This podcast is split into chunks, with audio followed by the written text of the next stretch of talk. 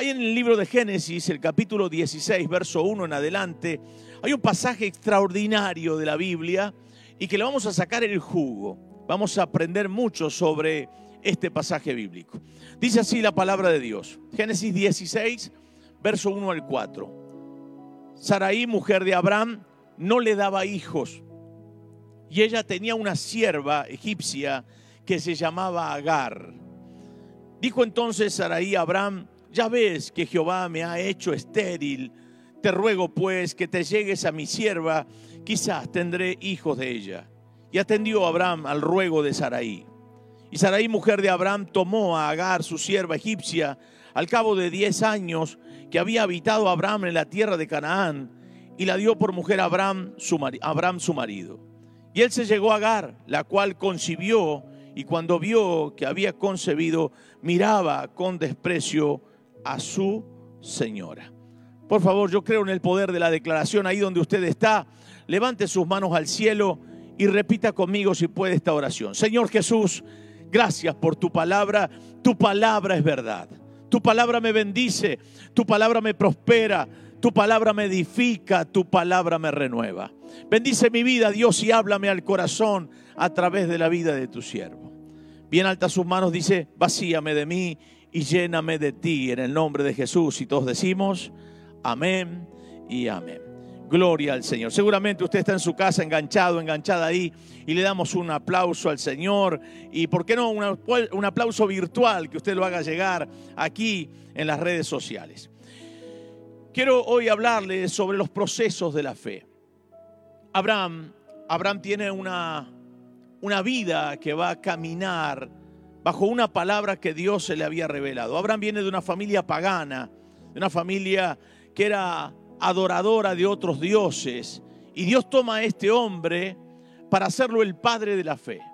Pero para llegar a ser el padre de la fe tiene que pasar por procesos en su vida y un conocimiento de Dios cada vez más profundo.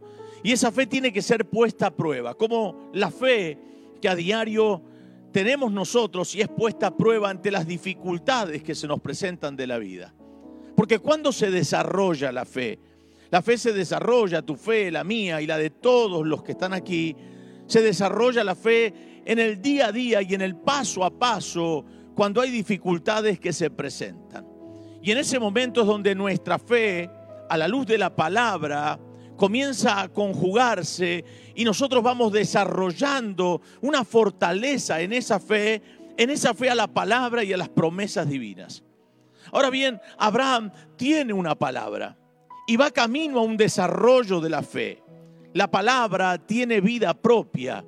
¿Se acuerdan? Siempre repetimos ese pasaje donde Jesús dijo, mis palabras son espíritu y son vida. La palabra, digo siempre, es el vehículo por el cual Dios creó todas las cosas. Lo que vemos fue hecho de lo que no se veía y el vehículo fue la palabra de Dios. Por eso cuando uno tiene una palabra, yo digo y repito que es un documento, la palabra que Dios te dio. Y aquí en esta hermosa Biblia, en estos 66 libros de la Escritura, tenemos, algunos dicen, entre 5.000 y 6.000 promesas de Dios para cada uno de nosotros. Es decir, esas palabras y esas promesas son para usted y son para mí, son para todos nosotros, de manera es que en esas palabras debemos ir creciendo en el desarrollo diario de nuestra fe. ¿Y qué hace la palabra para prender esa fe o qué espera la palabra para crecer en nosotros? Un corazón que sea fértil. Por eso nos encontramos muchas veces con que Jesús no pudo hacer milagros en algunos lugares por la incredulidad de las personas. Y ahí es donde entonces impedimos el obrar de Dios cuando las personas descreen. Cuando creen que, por ejemplo, Dios no puede hacer ciertos milagros. Y hay muchas personas que hoy están enfermas de cáncer, de COVID, tienen problemas en los huesos, en las vísceras. Y hay personas que tienen temor. Y ese temor opaca la capacidad de creer. Y no solamente ese temor opaca la capacidad de creer, sino que hasta a veces ponemos en tela de juicio lo que Dios dice por la palabra, porque cuestionamos a veces a los hombres, porque decimos, es un hombre el que está hablando, y es cierto, es un hombre el que les habla, Pero la palabra de Dios está en la boca de un hombre y como digo siempre, usted escucha el timbre de mi voz, pero es Dios quien le está hablando.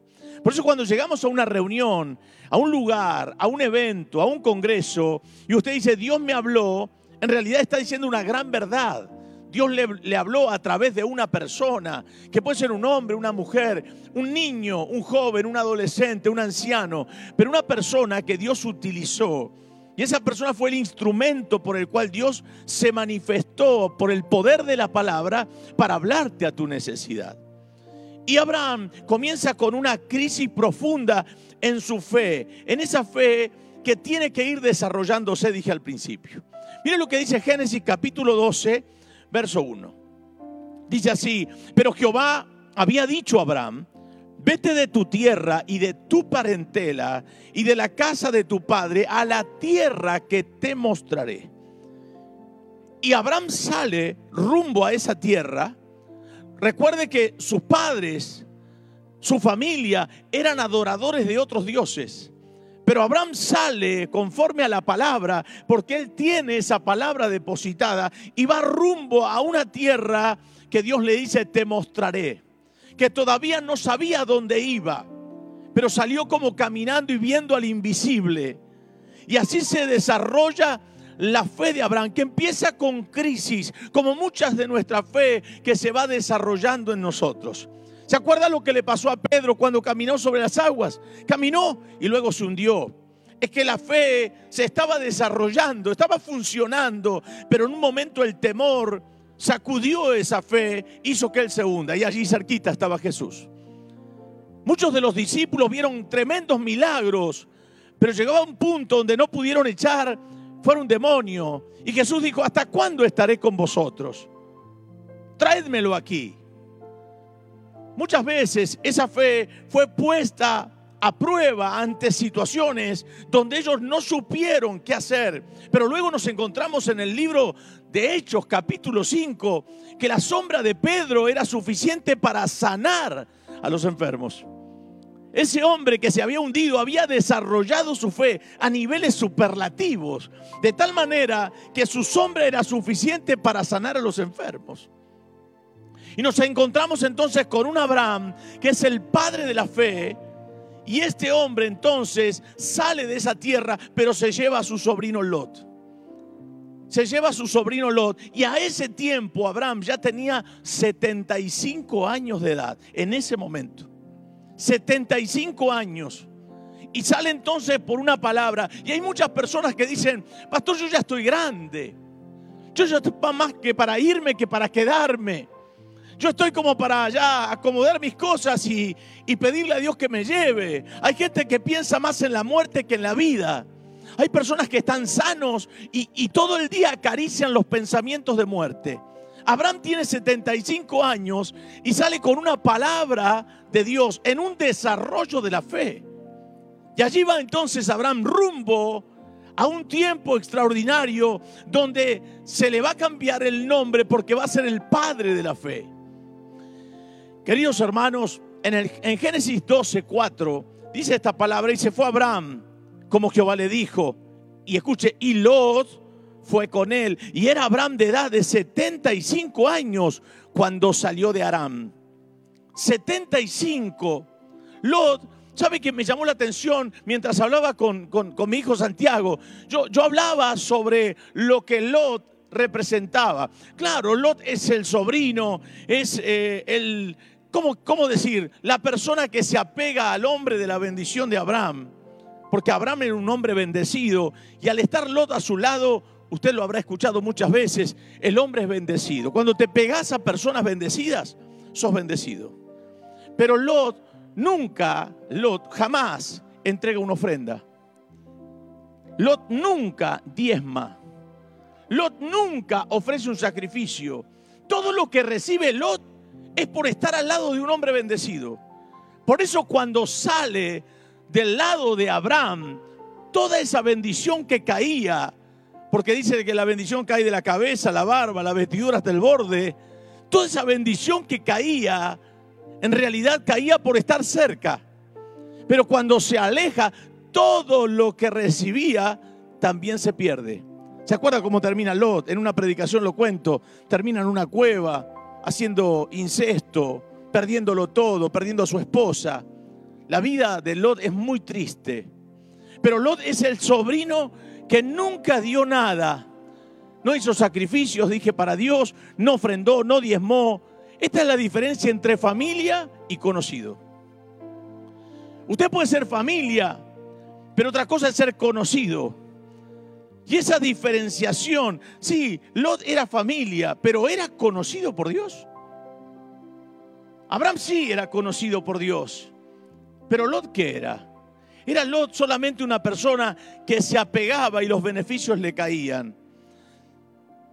Pero pone en duda en un momento Abraham la palabra, es como que entra en una crisis. Y no quiero decir que Abraham eh, se portó mal, estoy diciendo que Abraham en el desarrollo, en el caminar diario, tenía que ir aprendiendo sobre este Dios que se le había revelado a él.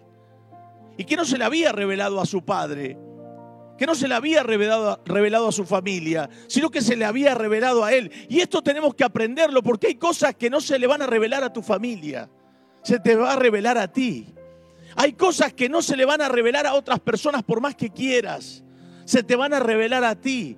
Por eso muchas veces en la familia hay gente que te entiende y hay otras que no. Hay gente que te apoya y hay otras que no. Hay personas en la familia más espirituales y otras más difíciles. Hay personas que entienden las cosas de Dios y hay otras que no las quieren entender. Y Dios se había revelado a Abraham. Y Abraham tiene que crecer en la fe, pero en un momento llega como una duda.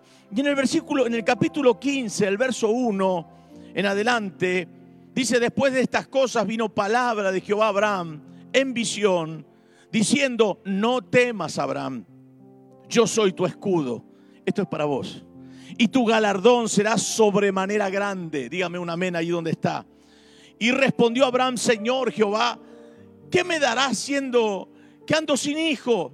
Y el mayordomo de mi casa es ese Damaseno Eliezer. Dijo también Abraham, mira que no me has dado prole y aquí que será mi heredero un esclavo nacido en mi casa.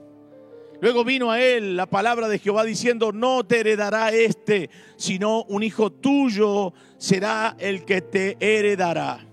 Y la fe de Abraham comienza a desarrollarse. Esa fe comienza a crecer. Y pasan 11 años desde los 75 años, pasan 11 años hasta los 86 años de Abraham.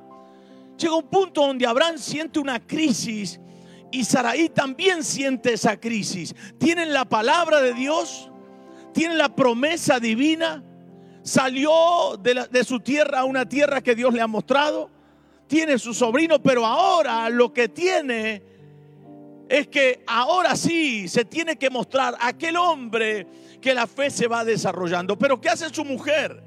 Su mujer le dice, ¿por qué no te llegas a mi sierva, la egipcia, Agar?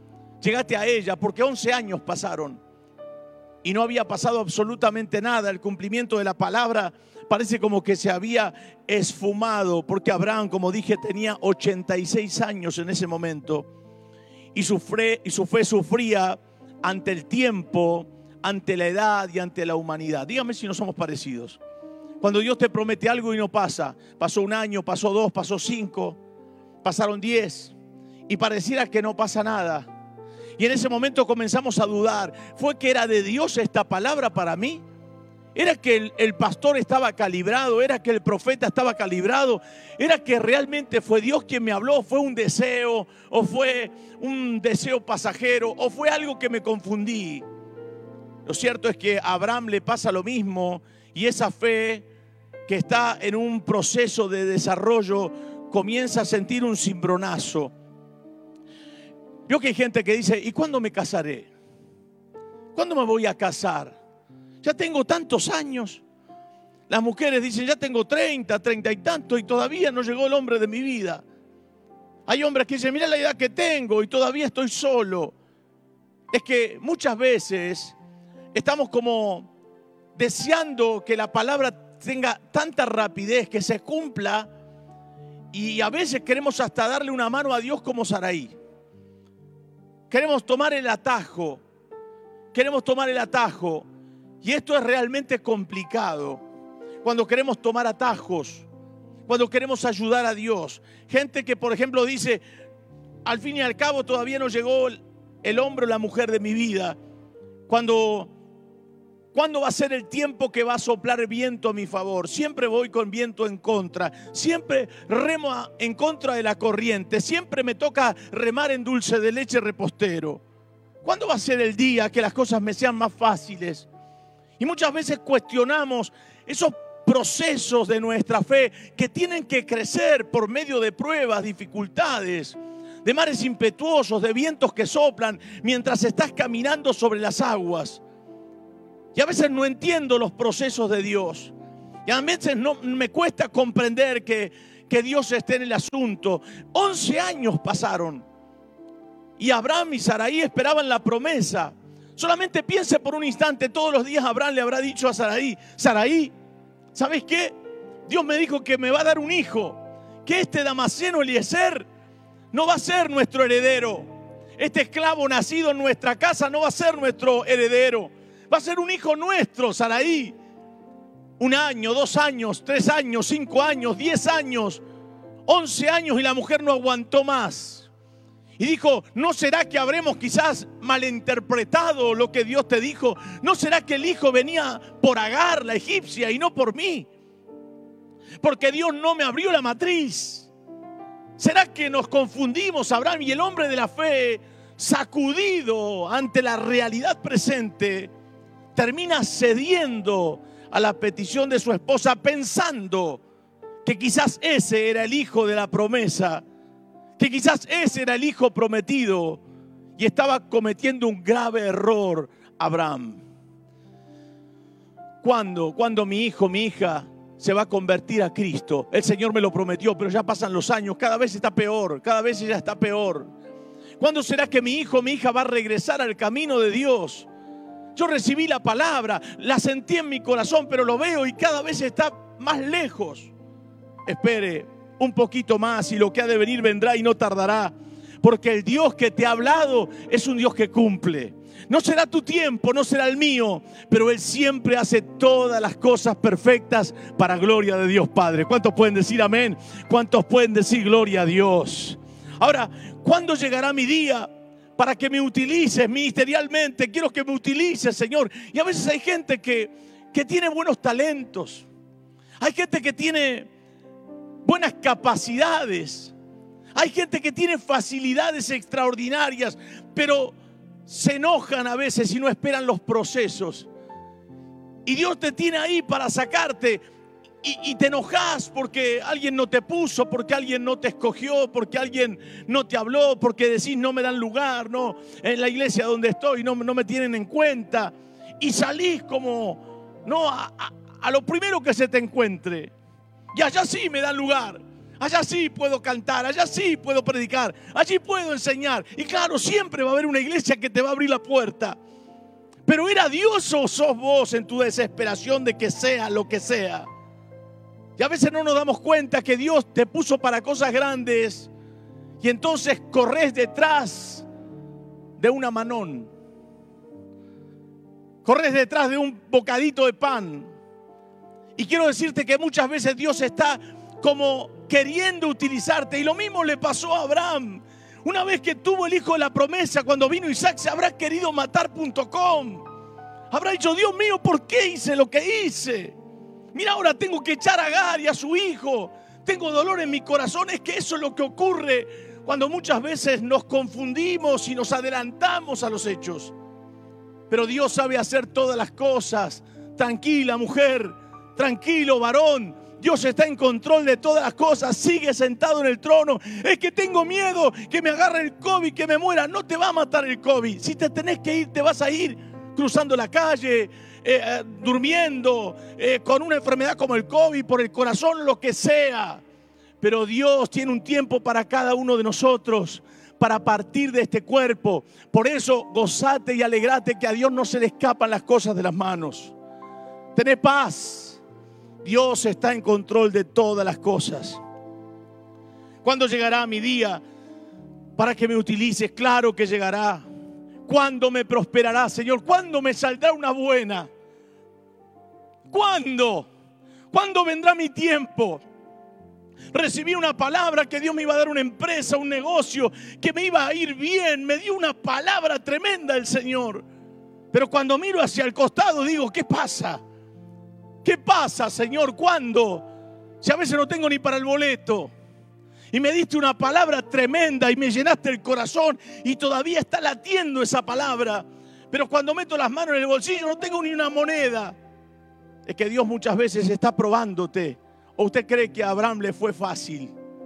Pasaron 11 años y le costó caro el haberse adelantado a lo que Dios le había prometido.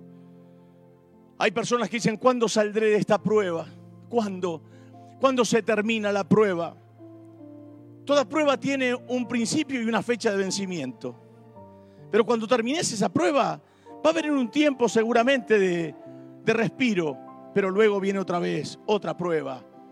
Porque las pruebas permiten que se desarrolle nuestra fe. No quieras darle una mano a Dios de ninguna manera. Mire, Génesis 16, 16 dice esta palabra. Está buena esta palabra. Dice así, era Abraham de edad de 86 años cuando Agar dio a luz a Ismael. 86. La espera generó decisiones erróneas. Cuando no interpretas los tiempos de Dios, présteme atención, cuando no interpretamos los tiempos de Dios, hacemos cosas alocadas y le ponemos el rótulo Dios me dijo.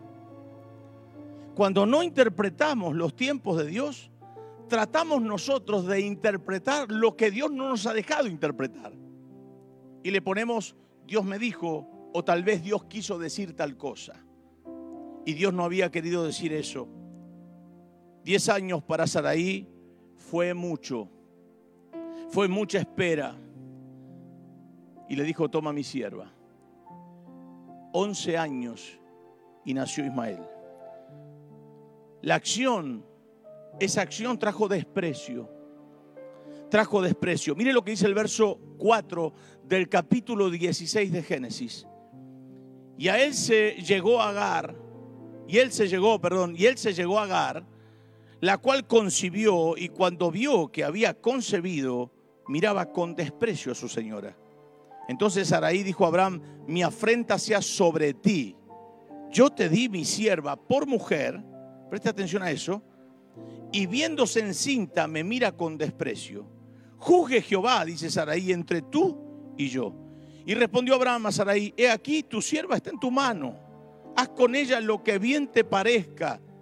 Y como Saraí la afligía, ella huyó de su presencia. La impotencia llega a deteriorar el fruto de la fe. Y esto me llama la atención. Tenía fe Abraham, sí, se estaba desarrollando, pero se siente impotente. En un momento le dice, haz con tu sierva lo que te parezca. En otras palabras, yo no te pedí que hagas esto, pero sí había cedido Abraham. Y la impaciencia deteriora esa fe genuina, tangible, la impaciencia de Abraham. Porque si él hubiera tenido la fe desarrollada en ese momento, le hubiera dicho, no importa cuánto, pero vamos a esperar, porque sé que Dios no va a fallar. Y muchos de nosotros no nos podemos comparar con Abraham, por supuesto. Y a veces, en medio de la tardanza y la impaciencia, también queremos darle la mano a Dios. Y cada vez que querramos dar la mano a Dios, después que Él nos dio una palabra, seguramente vamos a tener que enfrentar las consecuencias de esa mala decisión. Yo conocí una, una niña que su madre la manda a comprar 100 gramos de paleta. 100 gramos de paleta. Y la niña fue a comprar los 100 gramos de paleta. Pero cuando iba en el camino se olvidó y se puso a pensar y dijo, ¿100 gramos de paleta o me dijo un kilo de paleta? Así que fue al almacenero y le dijo, un kilo de paleta. Y el almacenero lo mira y le dice, ¿pero estás segura vos? Sí, sí, sí, un kilo de paleta. Y le cortó un kilo de paleta en fetas. Y cuando llegó a su casa, casi más la... En aquel tiempo se les daba, ¿no? Y le, dieron, y la mandaron a devolver la paleta. Con una vergüenza tremenda, la niña fue a devolver la paleta y le dice el, hombre, me parecía que era demasiado un kilo de paleta en fetas. Fue bueno el hombre, al fin y al cabo le dio lo que había pedido, pero ¿qué tuvo que afrontar esa niña? La vergüenza. ¿Y qué tuvo que afrontar su madre? También la vergüenza de que pudo haber sido rechazada su hija y le hubieran dicho, quédese usted con el kilo de paleta. Yo creo que si en este tiempo comemos paleta todo el mes. Lo cierto es que muchas veces las malas interpretaciones pueden ser las malas interpretaciones con la buena intención de entender que Dios quería eso para Abraham y para Saraí. Bueno, pasaron 11 años. Y para Saraí, 10 años, como dije, de espera era demasiado. 10 años y ahora había que esperar 9 meses a que nazca Ismael. Lo cierto es que en la mala interpretación tuvieron un gran dolor de cabeza y no pudieron devolver lo que habían engendrado, sino que luego lo tuvo que dejar ir. Y hasta el día de hoy, usted sabe lo que hay entre el mundo árabe y el pueblo judío. Es una guerra de nunca terminar. La impaciencia, la duda y la, impaciencia son muy, muy cercanos como parientes. Ahora llega Abraham a un punto donde la fe madura y la fe se hace tangible en la fe de Abraham, de tal manera que nosotros hoy decimos que Él es el padre de la fe. La fe absoluta y completa de Abraham. Cuando nació Isaac tenía Abraham 100 años. Es decir, que de los 75 años al nacimiento de aquel hijo de la promesa, pasaron 25 años. 10 años no eran nada. No, pastor, no me digas que yo voy a esperar 25 años para ver mi familia rendida a los pies de Cristo. No sé cuánto vas a esperar. Espero que sea menos. Espero que sea mañana. Espero que sea la semana próxima. Pero si Dios te prometió algo, en eso quédate. Quédate ahí, anclate ahí. Porque es lo mejor que te puede pasar. Porque Dios no miente.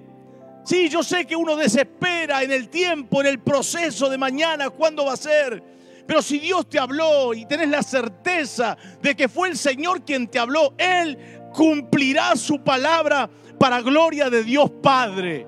El Señor hará cosas grandes contigo. Si te dijo que tu familia se iba a convertir, yo estoy seguro que verás a tu esposo, a tu hijo, a tu hija, a tus nietos. Los verás rendidos a los pies de Jesucristo porque fiel es aquel que ha prometido wow, yo diría un gloria a Dios, yo diría aleluya, yo diría algo. Tengo ganas de saltar en esta plataforma. Gloria a Dios. Era Abraham, versículo 5 del capítulo 21. Y era Abraham de 100 años cuando nació Isaac, su hijo. ¿Cuántos 100 años? Ay, Dios mío. Y luego, cuando su fe ya está tan desarrollada, el hombre va a entregar a su hijo en el altar. Lo va a llevar al altar, al único por el cual esperó tantos años, saliendo de Arán a los 75 y a los 100 naciendo su hijo. El tesoro más grande que podía tener. Lo lleva al altar y lo va a sacrificar. Esa fe ya se había desarrollado, ya no había dudas de nada. Porque cuando empezás a vislumbrar que la fe es tangible, que la fe hace cosas grandes, que es el idioma que no te puede faltar en este caminar diario. Cuando te empezás a dar cuenta que el Dios que promete cumple y no miente, no conoce la mentira. El diablo es mentiroso desde el principio. Por eso el diablo te susurra y te dice cosas al oído y te dice Dios no te va a dar lo que te dijo. ¿Y dónde está Dios? ¿Usted cree que, usted cree que, que Abraham no escuchaba la voz del enemigo en el oído? Si no, no hubiera caído con, con Agar. Si no nos hubiera llegado a Agar. Pero tanto fue la impaciencia y el taladrarle la cabeza al enemigo todos los días a su mujer,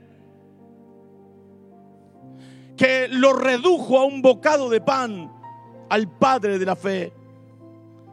Capítulo 22, versículo 10 dice, y extendió Abraham su mano y tomó el cuchillo para degollar a su hijo. Mire cómo se había desarrollado la fe.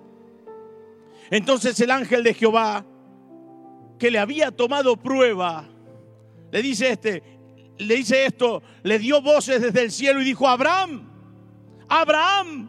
Y él respondió, heme aquí. Y dijo, no extiendas tu mano sobre el muchacho, ni le hagas nada, porque yo conozco que temes a Dios por cuanto no me rehusaste tu hijo, tu único.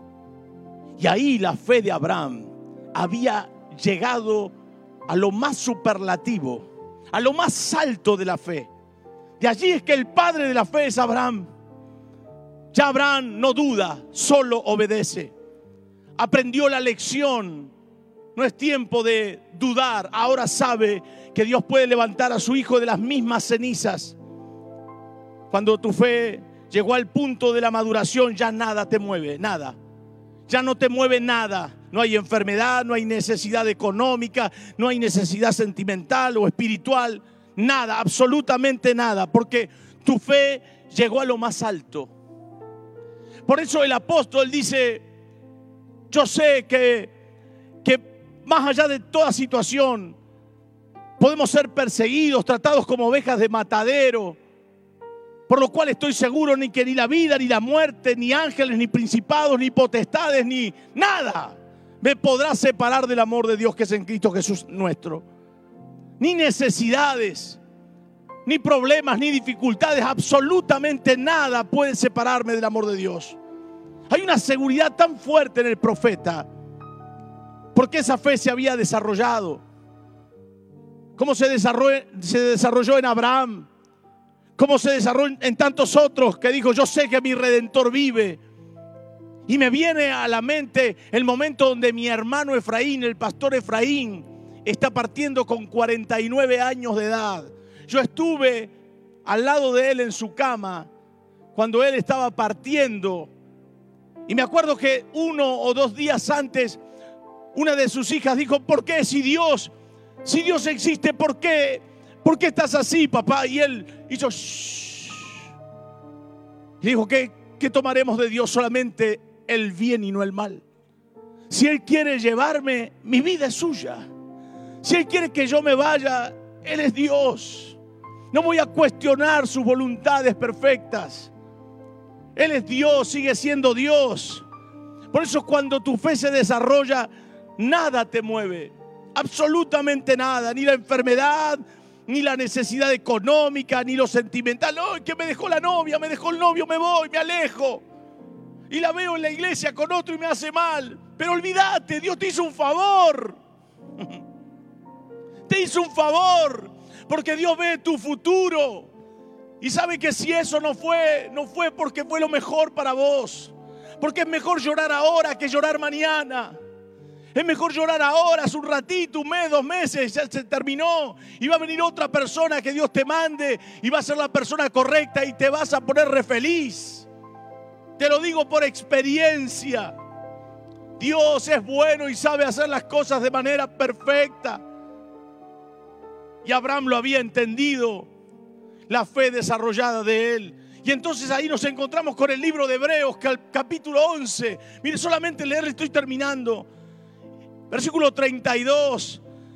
¿Y qué más digo? Porque el tiempo me faltaría contando de Gedeón, de Barak, de Sansón, de Jefté, de David, así como de Samuel y de los profetas que por fe conquistaron reinos, hicieron justicia, alcanzaron promesas, taparon boca de leones, apagaron fuegos impetuosos, evitaron filo de espada, sacaron fuerzas de debilidad, se hicieron fuertes en batalla, pusieron en fuga ejércitos extranjeros, las mujeres recibieron sus muertos mediante resurrección. Mas otros fueron atormentados, no aceptando el rescate a fin de obtener mejor resurrección. Otros experimentaron vituperios y azotes y además de esto prisiones y cárceles. fueron apedreados, aserrados, puestos a prueba, muertos a filo de espada, anduvieron de acá para allá cubiertos de pieles de ovejas, de cabras, pobres, angustiados, maltratados, de los cuales el mundo no era digno. Esa fe desarrollada de manera superlativa, como dije hace un rato, donde me encuentro entonces que no importa absolutamente nada. Porque cuando Dios está, Dios basta. Cuando Dios está, Él es el todo. Quien tiene a Dios lo tiene todo. Hoy te puede faltar algo y la gente que no tiene una fe desarrollada se enoja, golpea la puerta, se manda a mudar, se enoja, se cruza la vereda enfrente, te critica, te dice lo que quiera porque esa fe no ha sido desarrollada. Pero usted, usted, usted y todos los que nos están viendo por YouTube, por Facebook y nos volverán a ver, le digo que usted está en la lista de una fe que se ha desarrollado por el poder del Espíritu Santo. Y eso es extraordinario. Oh, por lo cual estoy seguro, como dije hace un rato en el libro de Romanos, capítulo 8, que ni la muerte ni la vida ni lo presente, ni lo porvenir, ni lo alto, ni lo profundo, ni ninguna otra cosa creada me podrá separar del amor de Dios que es en Cristo Jesús, Señor nuestro. Por eso Abraham lleva el padre de la fe a su hijo, 25 años con una palabra saliendo de Arán, llegando al monte Moriad y poniendo a su hijo por el cual había llorado tanto, había cometido errores, 11 años después o 10 años después de salir de Arán. Y ahora tiene al hijo de la promesa y un cuchillo en su mano. Pero oye la voz del cielo que había sido el hombre aprobado y entonces contado como el padre de la fe. Queridos hermanos, Dios hará cosas grandes con ustedes en este tiempo. Veremos las maravillas más extraordinarias de Dios cual nunca antes hemos visto. Estamos en el umbral de ver las manifestaciones de Dios como nunca antes se vio en la faz de la tierra. Ustedes, la iglesia de Cristo, desde el más pequeñito hasta el ancianito más ancianito, será una llama encendida donde vayan.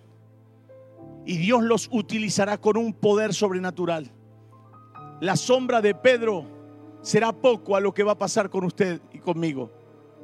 Va a ser poco porque Dios se va a manifestar de manera gloriosa y este mundo conocerá que hay gente que ha pasado por el proceso de la fe, pero que ha madurado en ese proceso para llevar gloria al Padre, al Hijo y al Espíritu Santo. Gloria a Dios, denle un gloria a Dios, diga algo por favor. Vamos a orar, porque yo sé que hay muchas personas que sufren hay personas que no entienden que Dios está en el asunto y a pesar de que saben algunos que Dios está en el asunto, dudan. Porque Abraham sabía que Dios estaba en el asunto.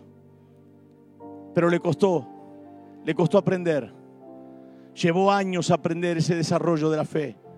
Pero hoy podemos decir que fue el padre de la fe. Podemos decir que somos frutos de la fe de aquel hombre que tuvo que pasar por ese proceso. Y hoy, en el nombre de Jesús, yo creo que cuando ore aquí con Miriam por los enfermos, van a haber muchos de ustedes que van a ser sanados. Por eso les dije, llamen a otros, compártanles, no para tener más gente conectada, sino para que ustedes sepan que el Dios que tenés, que el Dios que tenemos es un Dios poderoso. Yo creo que muchos de los que están ahora van a ser tocados por el poder de Dios. Hay muchos que están enfermos de COVID que estaban mal y que hoy yo sé que el Señor los saca en victoria. Hoy se revierte, ahora en un ratito, se revierte todo pronóstico por un pronóstico bueno de salud y de vida en el nombre de Jesús. Yo creo que el poder de Dios se va a manifestar sanando enfermedades incurables y sacando de ese hospital y de esa clínica y de esa casa a pacientes que le habían dicho, hasta acá, no podemos hacer más nada. Y Dios dice, ahora entro yo en acción. Esa palabra es para usted. ¿Lo cree? ¿Lo cree? Si usted lo cree, usted lo va a recibir en el nombre de Jesús. Para gloria de Dios Padre. Padre, gracias. Gracias Señor porque mientras vamos incursionando en esta fe, ella se va desarrollando en nosotros hasta el punto de la madurez. Y la fe se termina siendo una herramienta indispensable para todos aquellos que hemos creído en tu palabra. Padre, bendigo a tus hijos, bendigo a tus hijas. Declaro que esta noche algo va a pasar en sus vidas para gloria de tu nombre, en el nombre de Jesús de Nazaret, por el poder de la palabra, en el nombre del Padre, del Hijo y del Espíritu Santo. Amén y amén. Gloria a Dios.